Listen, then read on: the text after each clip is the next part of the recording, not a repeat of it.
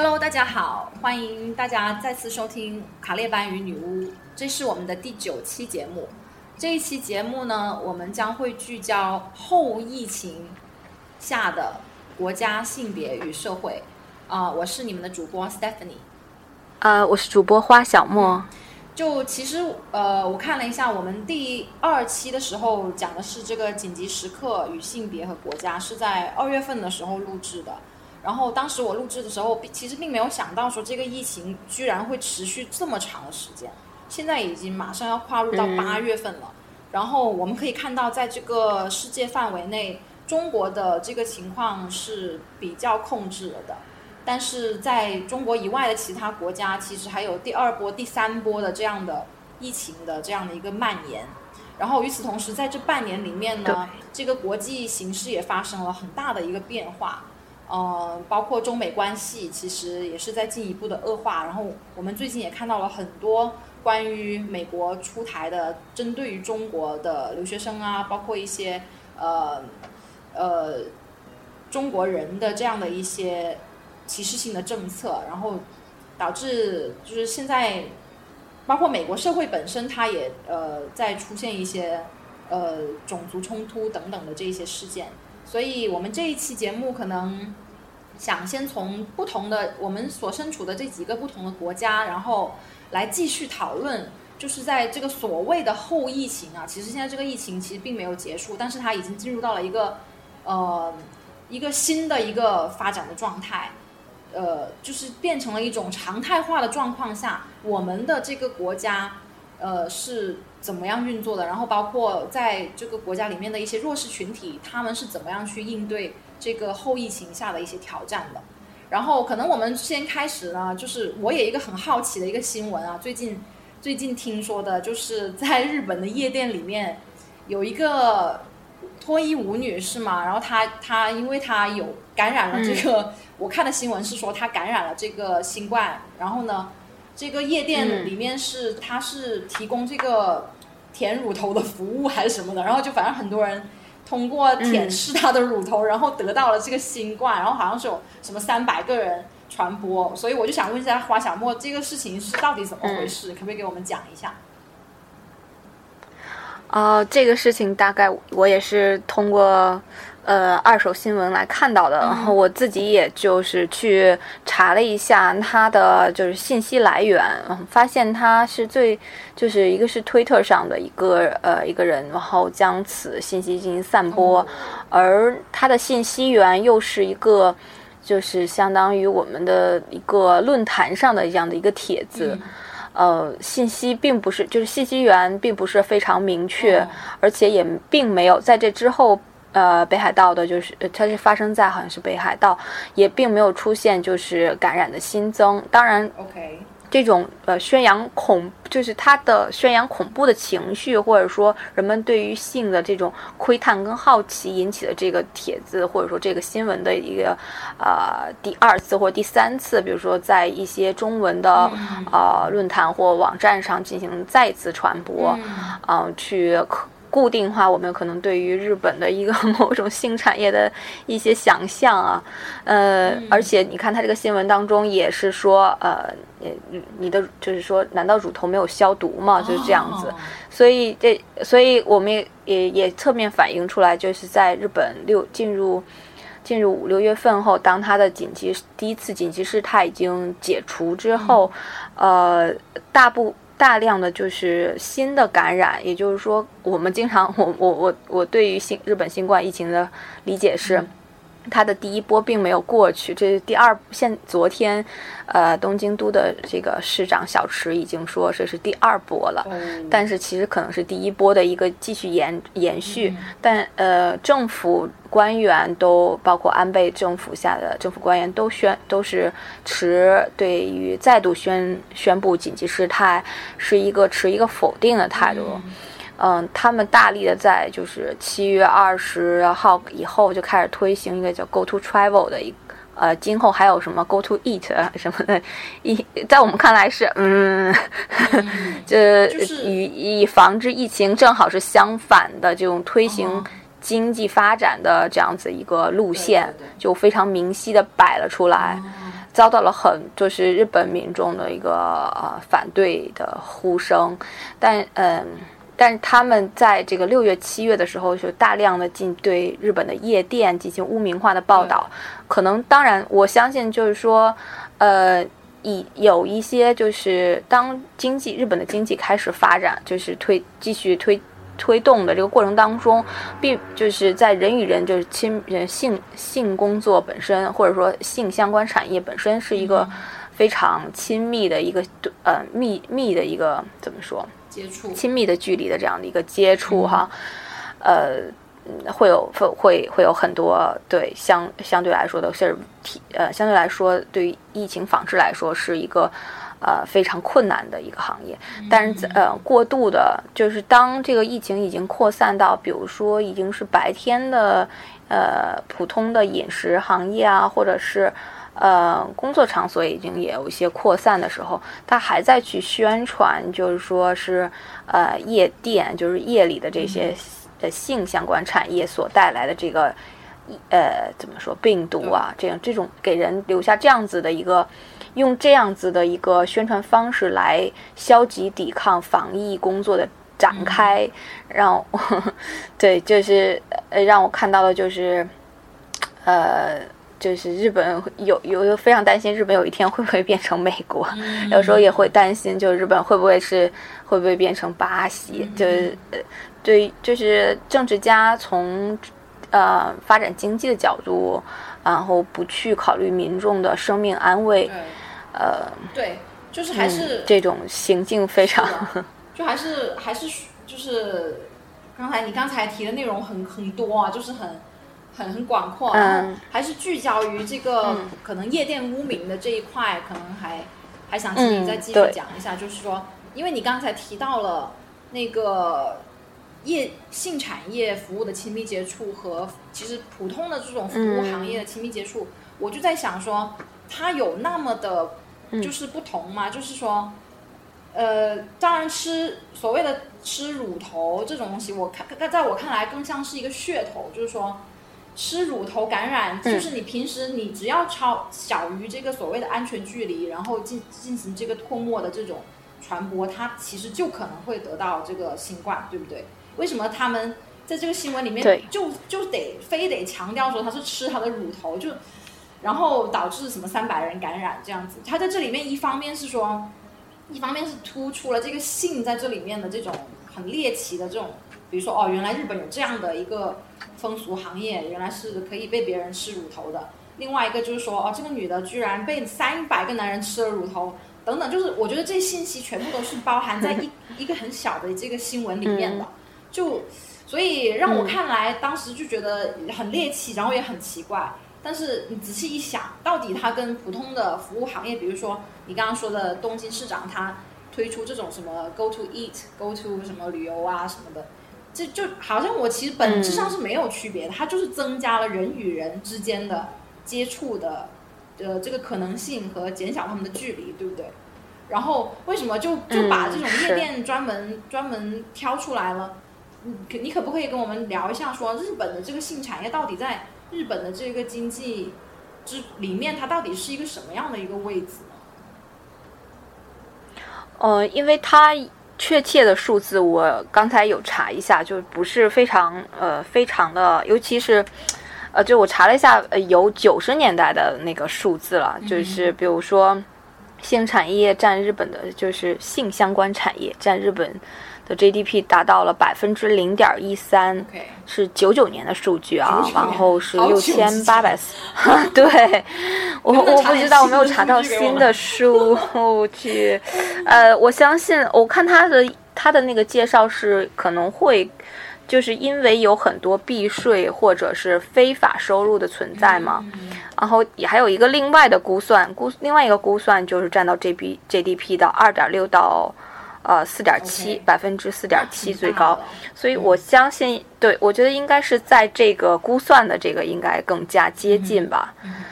嗯，对，而且相对来说，日本有那个就是所谓的接待文化，也可能接待文化在中国可能也就算翻翻译成酒桌文化。呃，酒桌文化好像也 也也好像不能呃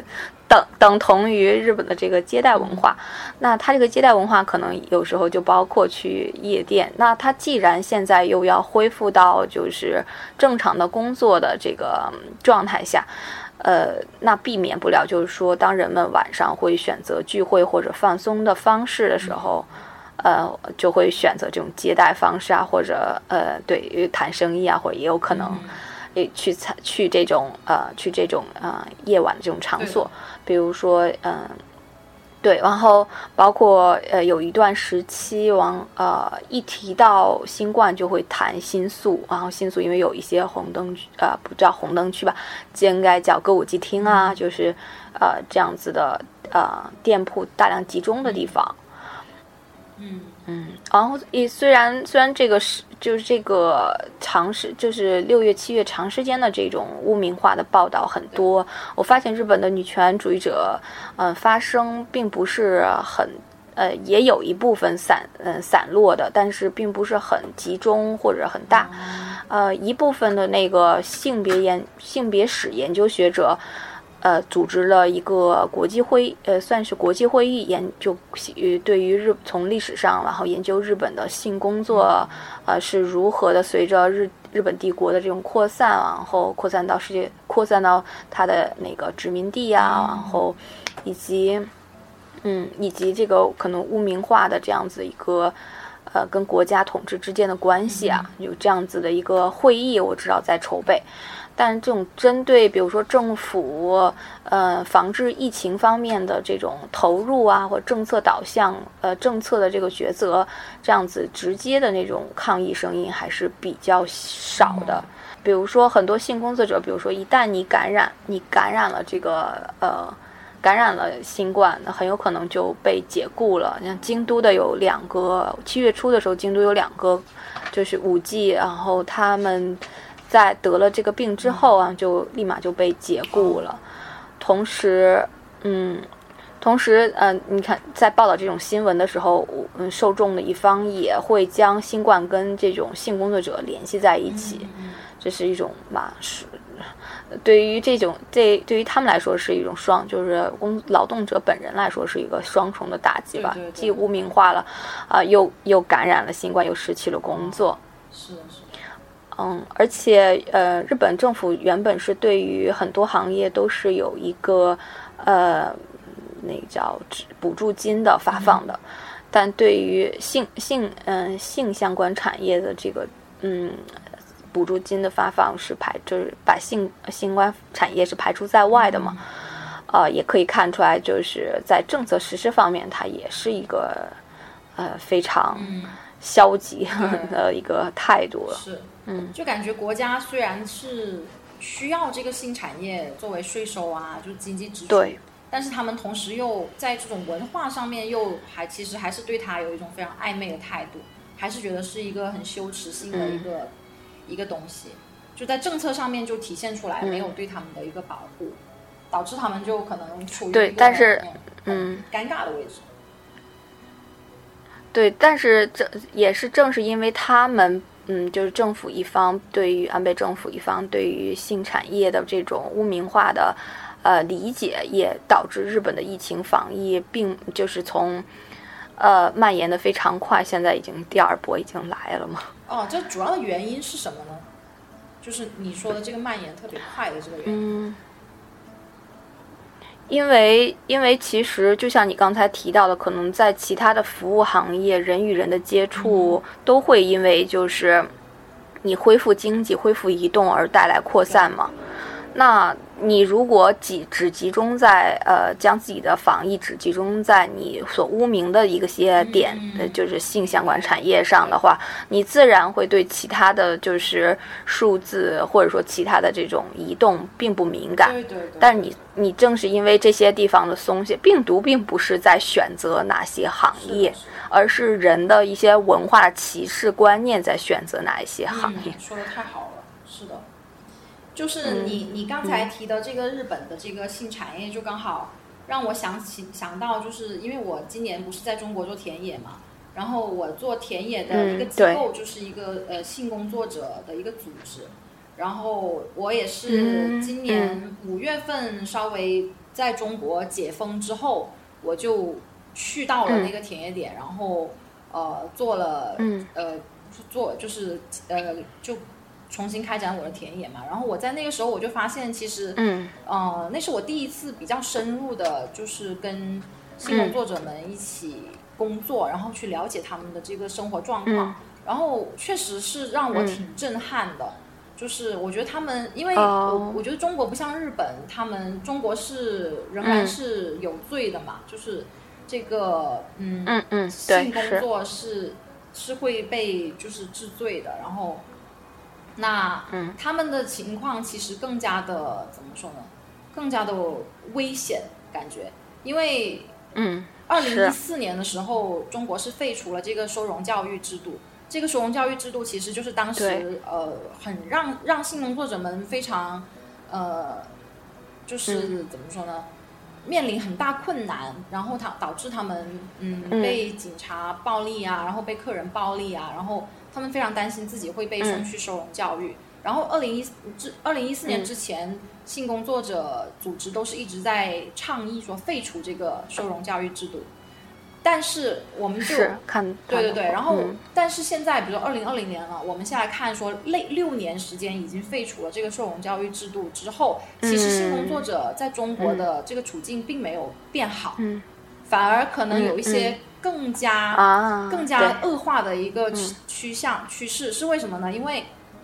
其实警察当时做收容教育的时候，他们抓进去多少个，他们是有这个所谓的绩效奖金的。然后现在你不是废除了这个东西嘛？他就他就他就没有这个绩效奖奖金去支持他们。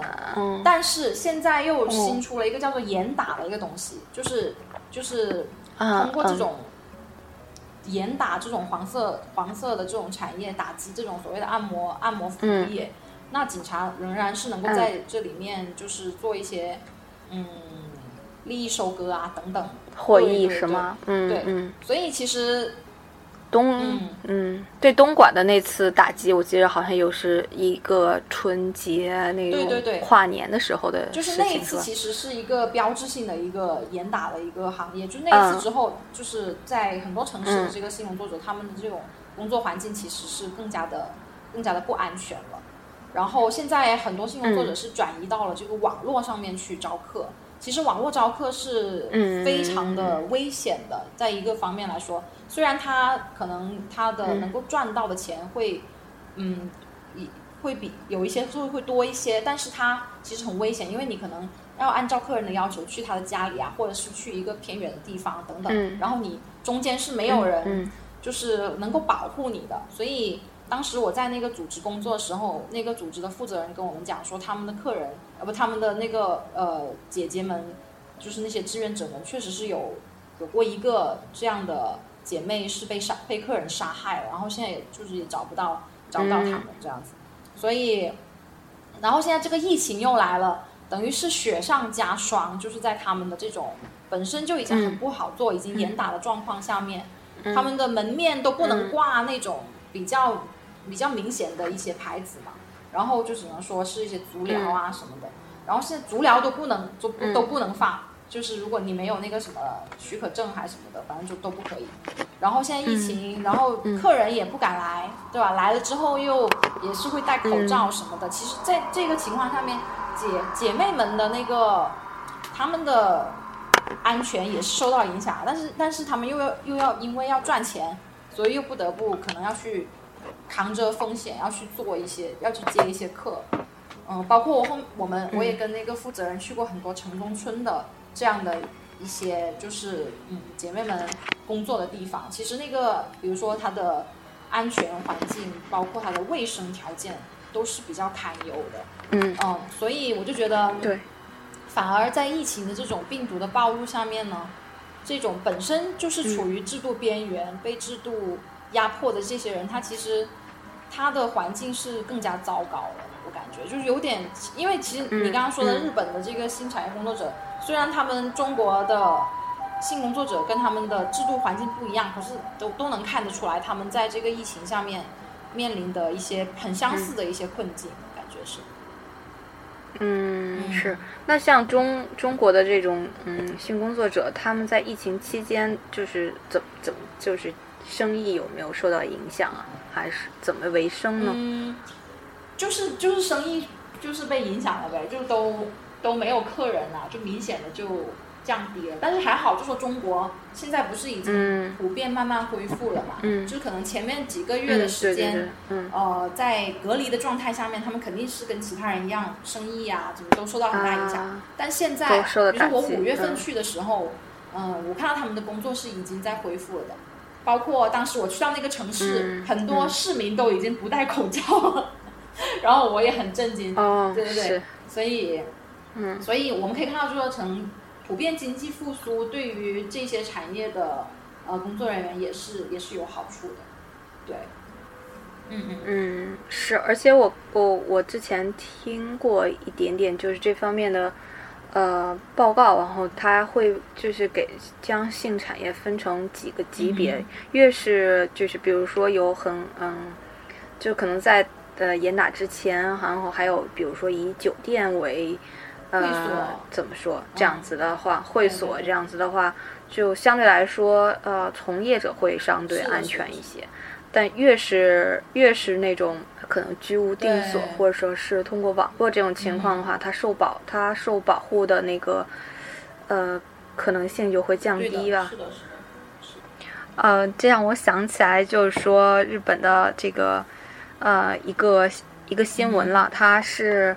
它之呃，日本大部分都是不会暴露，嗯，不会暴露具体暴露这个某一个人的这个，呃，感染的感染后它的形成路径一类的，嗯，但其中有呃，其中有一有一个印象比较深刻的是，有一个女性的性工作者，她是那种就是去专门去到别人家里然后提供服务的那种，呃，叫做。呃，一种行，他从事是这样这样方面的这种行业，就是相当于我们快递这种性服务这种的。呃，我们有快递快餐这种，他是快递这种服务。嗯，他是在东呃在东京的夜店，他去了呃东京的牛郎夜店之后呢，他要去地方去提供这方面的服务，然后又回到东京，这样子一个路径被暴露出来，就是被报被新闻这样子的报道啊暴露出来。嗯嗯。我就想到，就是说这样子，呃，就是一方面提，就是通过新闻，然后增加他对这种新行业的污名；另外一方面呢，又，嗯，我们也可以看到，就是，呃，就是这种关系，就是我倒是觉得，对于性工作者来说，他们会怎么让让认为就是什么是。啊，如何看待性亲密关系？然后，可能是我一个个人的，就是对这个感兴趣啊。如何看待亲密关系？这是怎么联系在一起的？呃，就是说，我在想，他是不是一种对于，呃，就是他可能认为，就是虽然就是我，我当然会认为他可能是一种，就是说，重点可能在于，呃，他去地方去。他去地方提去这种提供上门的性服务呢，可能是为了支撑他去呃牛郎夜店去呃照顾他一个喜欢的呃男男男性性工作服务者。嗯，对，对，我觉得他有可能是这样子的一个嗯图这样子一个 感情路线。新闻挺有意思的。嗯，但就但你。当然，这是我一个猜测啊。就是你，但你你说这个的时候，我就想到的另外一个点，就是说，不是说说好了不公布大家的那个行，就是保护大家的行程还是什么的嘛？日本是怎么做的？在这个方面，就是会会像中国一样公布吗？还是不公布？嗯，大部分不是说公布不公布的问题了，已经到了，就是到了，就是不可，有的时候是不可查，就是路径已经，嗯，就是他是如，比如说这个患者是如何得上新冠的，他已经路径是不明就不明了的，他也不知道在哪一个何时哪一个场所，然后得到，所以只能是有时候很多程度上是一个个人的推算，然后有一些。勇敢的，或者说有一些公益心的患者，可能会联系电视台，然后，呃，道出自己就道出自己在感到不适之前都去了哪里，可能也是会给他打上马赛克啊，也是会保护一些个人信息的。哦，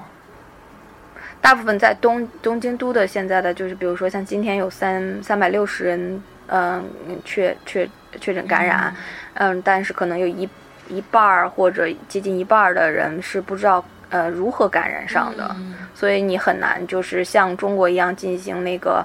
定位。嗯感染路径的一个突呃定位，这是很难的，在在在日本 这是就很啊，难，就是说政府大在大家政府没法使用那嗯、些政府没有在这里。数据信息是吗？嗯，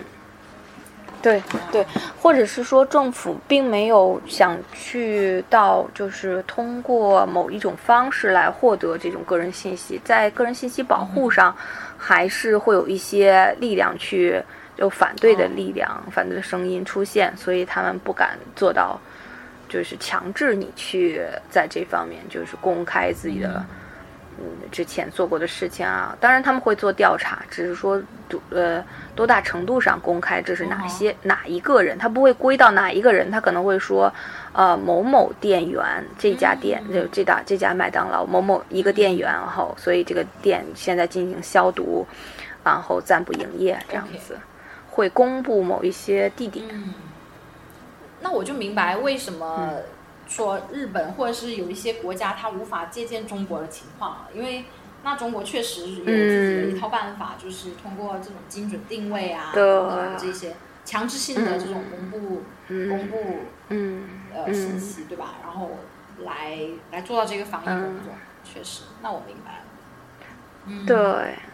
这有可能也是一种嗯某一种形式，然后借借着疫情的扩散，然后的可能监视途径，或者说呃中国 更多一些，嗯但是在日本或者说一些国家来说，这个嗯这些科技能不能应用到每个人的这个。就是干涉每个人的这种个人行径暴露自由的话，就是大家都有一些犹豫吧。嗯对，现在现在我感觉有一种很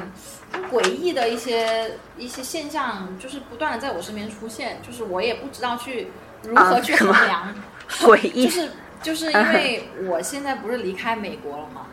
然后就有有人就我的朋友们都会告诉我说美国现在发生什么情况。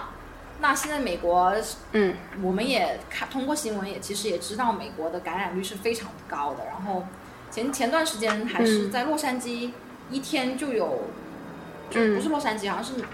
美国全国一天就有七万人感染了这个这个嗯。数字，对吧？然后我包括我的朋友他嗯冒死去了美国一趟，在这段时间，然后他就发现，在嗯美国大家都不很多人都不戴口罩，然后包括加拿大哦。他们要求的戴口罩都不是嗯。像中国的这种嗯。要戴这种外科手术口罩的这种规格，嗯。就是它起码是有这种嗯防止嗯，病毒传播的这样一些呃隔隔层啊嗯。什么的。哪怕你带片儿纱布啊、布啊一类的，对，但他们他们只是要 face covering，他们就说你你盖住你的脸就行了，所以很多人就用一些围巾啊，自己自制的一些图案，自己上面在上面涂鸦、戴上去。嗯嗯嗯。但是就是说科学、科学方面来讲，日本也有这是，不可能 不可能做到说阻断病毒的一个途径的。就算你就算你有 social distance，你你也很可能因为你没有嗯足够的防护措施，你就被感染了。然后就是这是嗯非常嗯迷惑行为大赏啊！就是我的朋友就有发他坐、在美国坐飞机，然后没有很少人戴戴口罩，然后还有人在上面吃东西等等。然后他就是他的注释就是说，美国人果然是全世界最愚蠢的人类。当然，他本身也是美国人啊。然后，包括我的朋友去到美国看到的也是这样，我就觉得简直是疯狂。然后，如果我现在是在美国的话，那我绝对不敢出门，因为在他们说很多这是几月份现在事情啊的，？就是很多餐馆仍然是一堆啊人在吃饭，完全不管这个 social distancing。嗯然后，对啊，就是餐馆不做一些隔断啊什么的？日本有啊，就是做一些那种 plastic，就是呃塑料的那种透明隔断，比如说一个人的那种，就会有一些隔断，或者是嗯将客人的桌子尽量就是说。分呃嗯分就是拉拉开一些距离啊，或者说嗯在中间空一个就故意空一个座位空空一个桌子啊什么的，中国一然后店员一定要戴口罩啊对对对什么的。但是据我了解，美国确实是在这方面是非常欠缺。然后我也不知道是说到底是国民，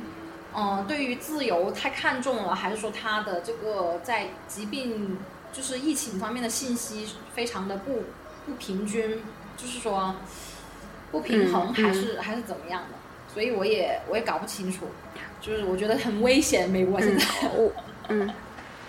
会不会就跟美国现在就是面临中期大选，然后特朗普本身的一些关于新冠防疫上的施政有关系？他一直，我记得他好像前一阵一直都是没有戴口罩，他一直就是告诉呼吁的传递的的信息息是非常的嗯不科学，非常糟糕，就很多一些嗯假的一嗯些信息啊什么的，然后都是这样传播。我觉得是确实是会有很多美国民众相信的，因为毕竟他是总统啊。那嗯，他总统说的那应该是对的吧？又是他们选出来选？出来的，对对对。呃，所以可能一方面是这个执政层面的这种嗯重视，然后包括很着急的要复苏经济，嗯要复工，以用经济复苏，嗯因为它嗯对经济一旦下去之后，特朗普最最有利的那那一套所谓的让美国呃更强大的这一套就不能实现了嘛，就是他的那个选举的那个、嗯呃啊，他的嗯要 present 就是 present 出来了他的形象，那不就是失败了嘛，所以他就很想要复工。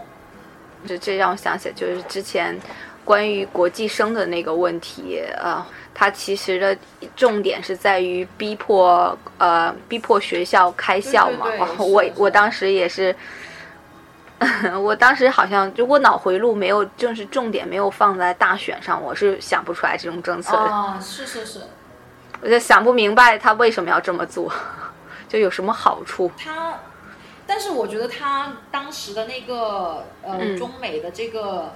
这个，特别是针对中国人的这个政策是、嗯是非常怎么说呢？非常反共，然后又非常的。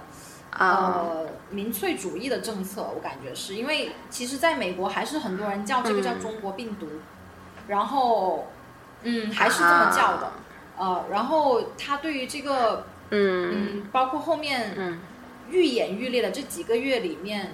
大家对于嗯。大家对于这个呃中国留学生、中国人跟共产党之间的这个嗯。关系，就认为中国留学生、嗯或者是认为有军方、军方背景的这种留学生。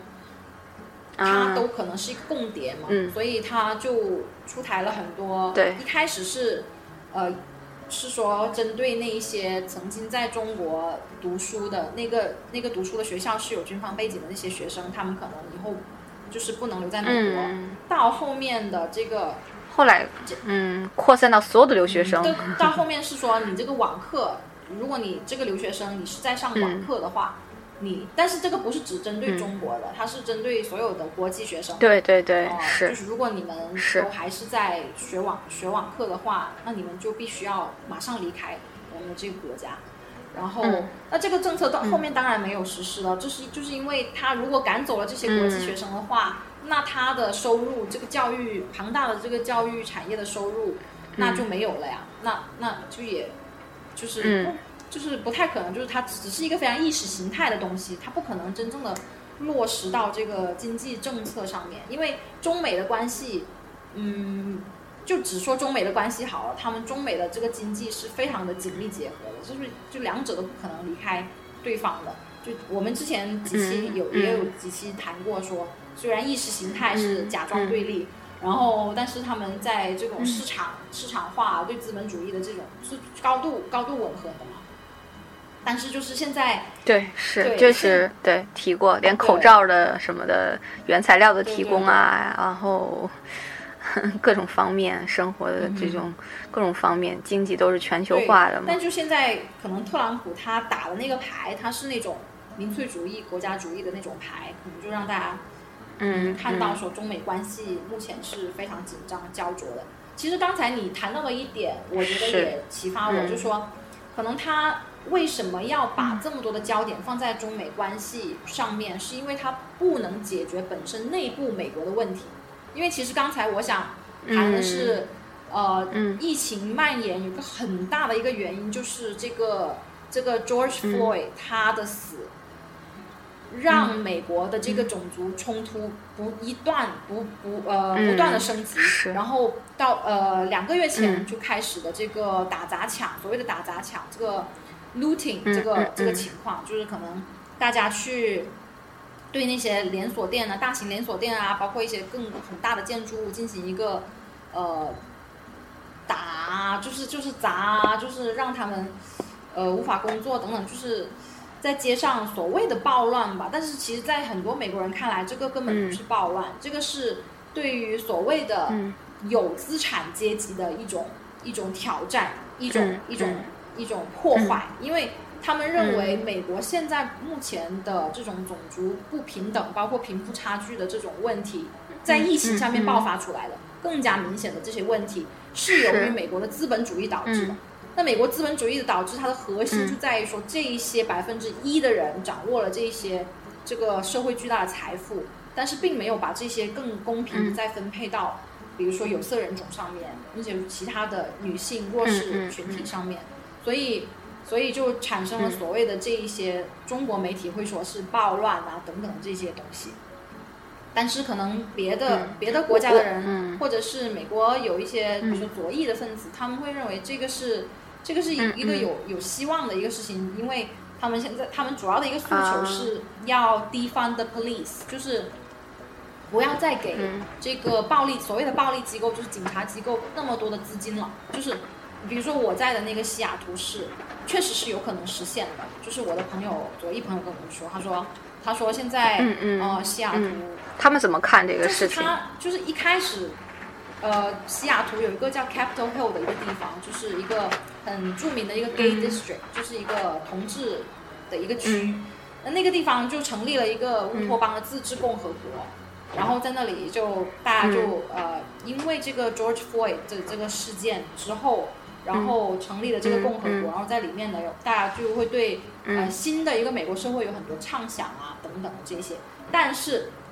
很可惜的是，嗯，但是后来由于这一、呃，在那个 Capitol Hill 就是定居住的那些人，他们不是定期的会游行嘛？游行到了西雅图的那个市长的家附近，然后对就对市长进行一些挑衅啊、等等一些语言，然后那个市长就觉得自己的人身安全受到了威胁。注意啊，那个市长是一个啊白人的嗯嗯酷儿，嗯嗯酷儿女性，哦哦，就她是一个白酷儿女性，就是大概是嗯白、嗯白拉什么的之类的，对。嗯但她，嗯所以她马上哎下令用，嗯，好像有马看到上，下嗯令让警察清除那个呃 Capitol Hill 那个区域，就把整个都抹平了，然后就非常的让人失望吧。就是你就会发现，在现在、嗯就类似于现在这种、嗯。嗯所谓的这种资本主义后资本主义社会这种高度发达的这种、呃、嗯这种管控的情况下，你所谓的那种所谓的革命啊，或者是这种嗯社会运动，其实特别困难。就是嗯。那个警察的暴力，这个这个机制，他要他就是有那个武装力量，他就是能够他就是能够很快的磨平你。所以，嗯，嗯，所以民民众没有什么 武装力量还？没有建立起来，只能说。然后，好像六十年代的时候是有的，是吧？哦，那六十年代那叫黑，黑豹对 Black Panther，对，那那些人都已经被抓的被抓，然后被枪杀的被枪杀，啊所以那个时候我觉得是美国民权的一个最高峰的时期吧。嗯那现在肯定是每况嗯愈下了，嗯嗯我觉得。是，嗯，嗯嗯，对，所以就类似的这种这种组织，现在已经不再存在了，啊、有组织肯定还是有组织，可能就是没有那种还是有如此啊，的激进的这种、这种所谓的这种暴力的组织，可能是可能是少一点的。对，嗯，然后，嗯，那嗯，那比如说像女权女，就是美国的女女权主义者如何看待这样子的，就是嗯，也类似有点吊诡的事情呢？就是当他当一个当市长感觉到自身受到威胁的时候，他其实并他对于这种种族冲突的爆发，就是对，呃，会采取这样子的手段，清场的这样的手段，那会会有一些什么看法呢？个或者说，我觉得大家不嗯奇怪啊，就是因为首先这个市长嗯他、他是有政治权利的人嘛，虽然他是站在了他分到了一块所谓的少数、少数族裔的这个标签，就是他是一个酷儿，他是一个拉拉，但是他同时也是一个白人，同时也是有政治权利的这样的一个人。然后你站在什么样的位置，然后你、嗯。你对你看到的这个东西，你就会觉得，你不会觉得他是一个社会正义的，就他当然肯定也觉得这是一个社会正义的活动，但一旦威胁到了他自己的这个财产和健康的时候，安全的时候，他的行为马上就是要去，嗯。出于就是要保护自己，然后要要把他们那些人全部定罪，也全部抓起来，所以就是很明显啊，我觉得美国的女权主义者一直都是在批判这种呃 state violence，就是嗯。来自国家的这种暴力。我觉得这个市长不管他的他的身份是什么，他可能有很多少数身份的标签，嗯嗯，但不不能够、呃不不能够否认，就是他是代表国家暴力的，他是代表的这个西雅图的这个这个呃政策的制定者，他他有权利去做出就是压迫这些示威者的者的人呃的行为，对，是，嗯嗯，这个提上，就我想起来，就是前一阵听一个会议，然后大家都在讨论交叉理论嘛。然后当当然，交叉理论在就是我们在讨论呃，就是讨论当我们忽略一个面向的时候，呃，我们要就加入哪一个面向这样子。比如说讨论中国的话，讨论性别的时候，我们可能忘记了阶级的这个面向啊，这样子。那我其实我想在。为何我们有时候可能我们同时也忘记的，就是交叉理论其实，呃，它是将此，我觉得它，我觉得哈，这是我我的一个感感想哈，我觉得它可能是在某种程度上去，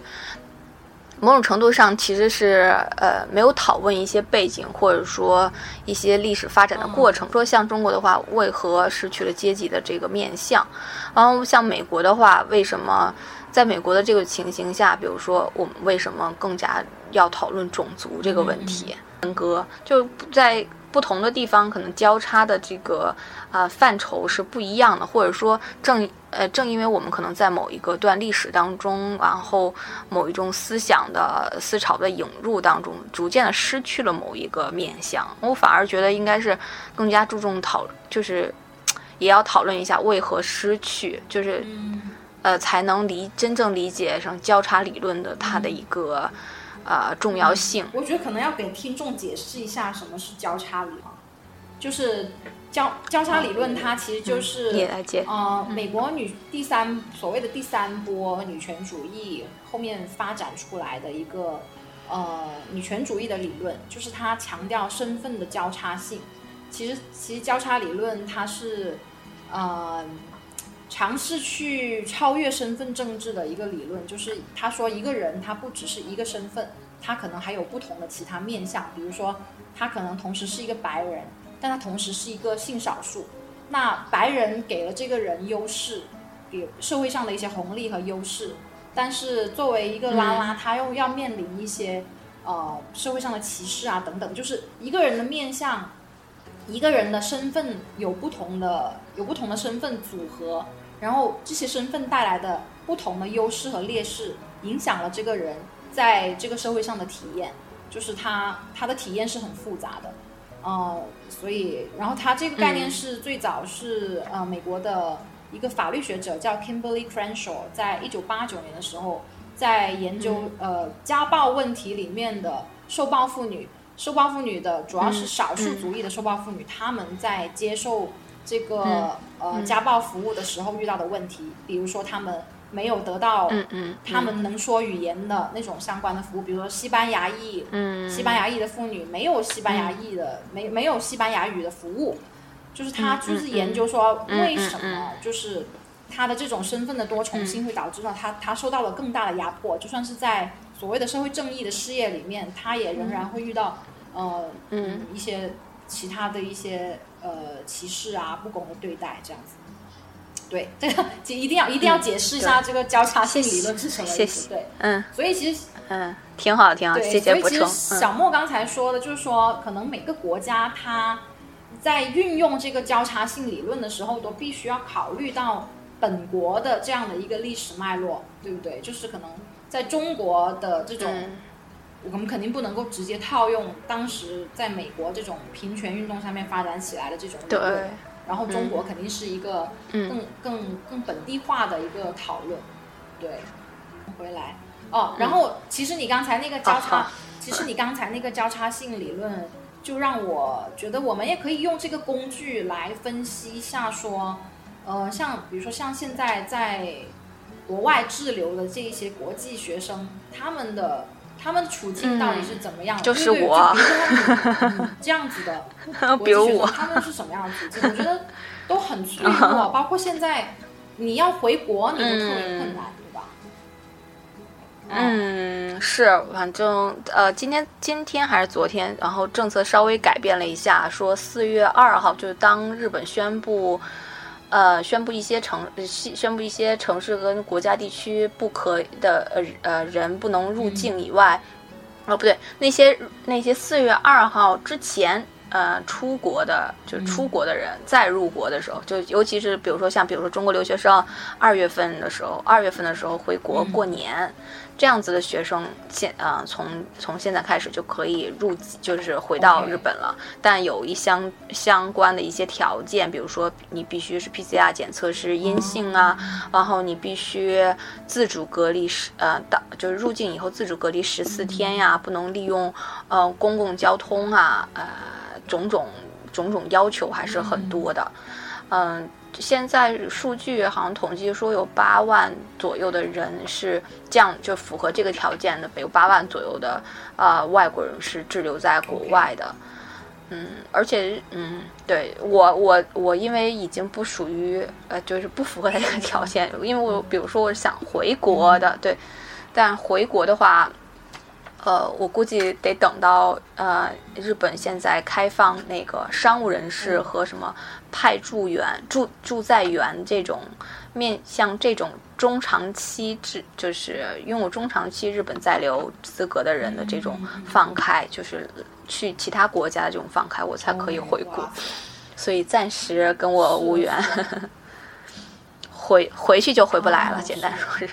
而且机票太贵了，对，五个一政策，日本、嗯、日本飞啊回，现门票日本飞回中国要多久？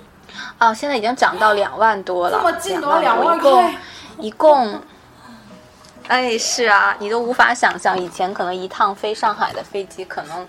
很便宜啊，几百块钱的，但是现在已经涨涨涨涨到就是飞涨到多少倍啊？就是嗯四四五十倍嘛。就不止四五十倍，你就涨涨涨到两两万人民币啊，嗯两、万多人民币。我我我不知道其他的国家就是更远一点，是不是涨得更加离谱？好像英国要飞回中国会更贵吧？那当然，原本也很贵嘛，远啊，对对对，是不是？像美国或加拿大飞回中国，可能要就大使馆包机要七要要四五万块钱吧，一一万到五万的，哦，然后嗯，呃头等舱大概是七万块钱。嗯，好，不过不过我相信在嗯那某些这些地区，可能有人愿意花高价回国。对，毕竟像美国那个疫情已经疫情非常控就是控制不能，就是对这个还是对啊回。当然，如果有这样子的条件的同学的话，我觉得回还是可以的。但因为五个一政策到十一之前，大家这个航班航航班那个是航班那个来回航班数量减少，导致嗯票价高就是嗯票价就是升高速度飞快，然后，嗯对，这是而而而而想回去的人又多，所以一票难求。虽然很贵，还一票，难求是的。所以等于是我们的这种在国外的这种外国人的身份，然后加上你本身在本国阶级的实力，影响了你能不能够回国。对啊，唉，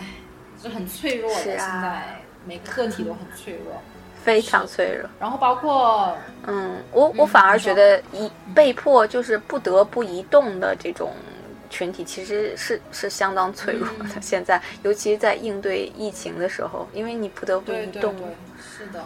嗯嗯，当然可，如果在你想想这个面对这个疫情，哪一些人可能相对来说其实是比较安全，就可能是他不需要为就是工作或生活。去做特别多的移动，比如他集中在这一个城市，他就相对来说，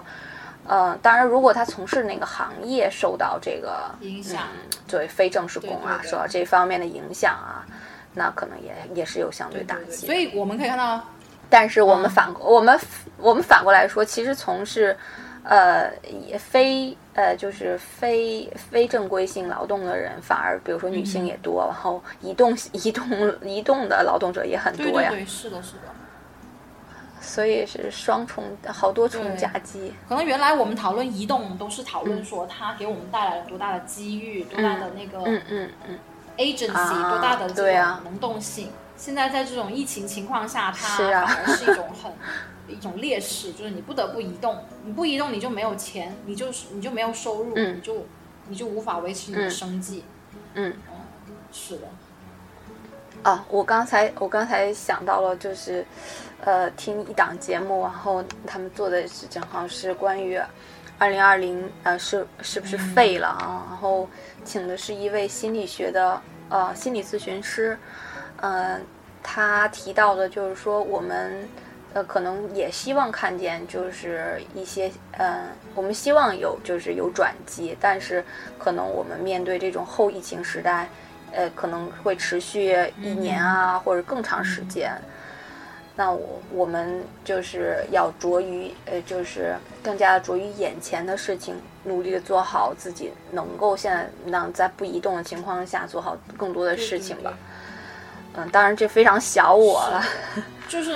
感觉大家都对你变成了这种，包括我自己，我不知道有没有在节目里面讲过。就是我觉得我自从疫情以来，我的这个心理承受能力弱了很多。就是我很容易就会因为一些生活中的打击，或者是看到一些负面的一些新闻，就觉得无法承受。这种无法承受的的呃表现，还在于我好像很难去进行一个社交了。就是我发现我好像做社交行动越来越困难，我觉得这都是这种大的这种政政治经济背景，然后对每一个个体都产生这种影响，然后以至于说我们现在唯一的自救自保的办法就是就是重新重新回归到我们自己能掌握的事情上面。其实我觉得那心理咨询师他的意思应该是说，我们珍惜我们现在的生活，然后掌握自己能掌控的东西。然后就可能你这样子，你稍微会稍微心安一点，稍微觉得自己有一个立足点，要不然你就觉得自己好像你的生活，包括很多人的爱情，都因为在这个疫情里面失去了嘛，对吧？包括你的可能是对提到这一点，当然失去爱情，我觉得比起失去亲人、失去你的爱人的生命，这个我觉得这个是无法比的。对，但但但都是失去，对吧？我们面临的这种庞大的这种失去，那我们要去怎么去应对？这个情况，我觉得都是对每一个人的考验。哦，嗯，是这个疫情期间，他他提到，就说这是对我们每个人来的一个什么压力压力测验。但是我觉得太残酷了，这个 大家都成在测验。嗯，是这个这个测验真的是非常残酷。嗯，是的。嗯，是，但是我们可能嗯通过这样子的，通过这样子的。不论是播客也好啊，可能大家也互相取取暖，然后找到啊，对，嗯，找到前行的。我就发现我们其实我们是一月份嘛，我们这个博客是一月份的时候做了，就当时我们小莫在北京做了第一期，之后面回来之后疫情就爆发了，然后现在已经做到第九期了。我们这个播客简直是疫情下面的一个孩子，我们就一直在坚持我们都。但即便说。哎，说实在，即便即便移动非常少，我都搬了好几次家了。对对对，是你也搬了好几次家了。我的这个人经历简直太悲惨了，疫情里面。所以可能，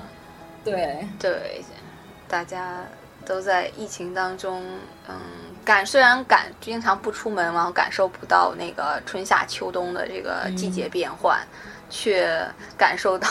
人呃好几倍的人间冷暖。人间冷冷暖了。对，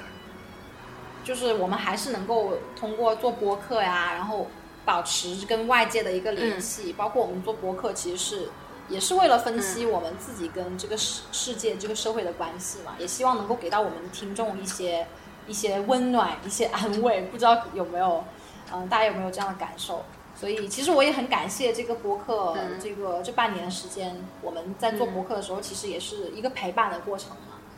嗯，所以这个嗯，我们还会。做下去的对，。所以这个可能后疫情下的国家、性别和社会，我们这一期就先跟大家聊到这里，然后也聊了方方面面的事情，也希望大家给我们留言，然后说说你们现在疫情半年之后你们的一些感受。那么现在今天就这样，嗯。好，拜拜。嗯，好的，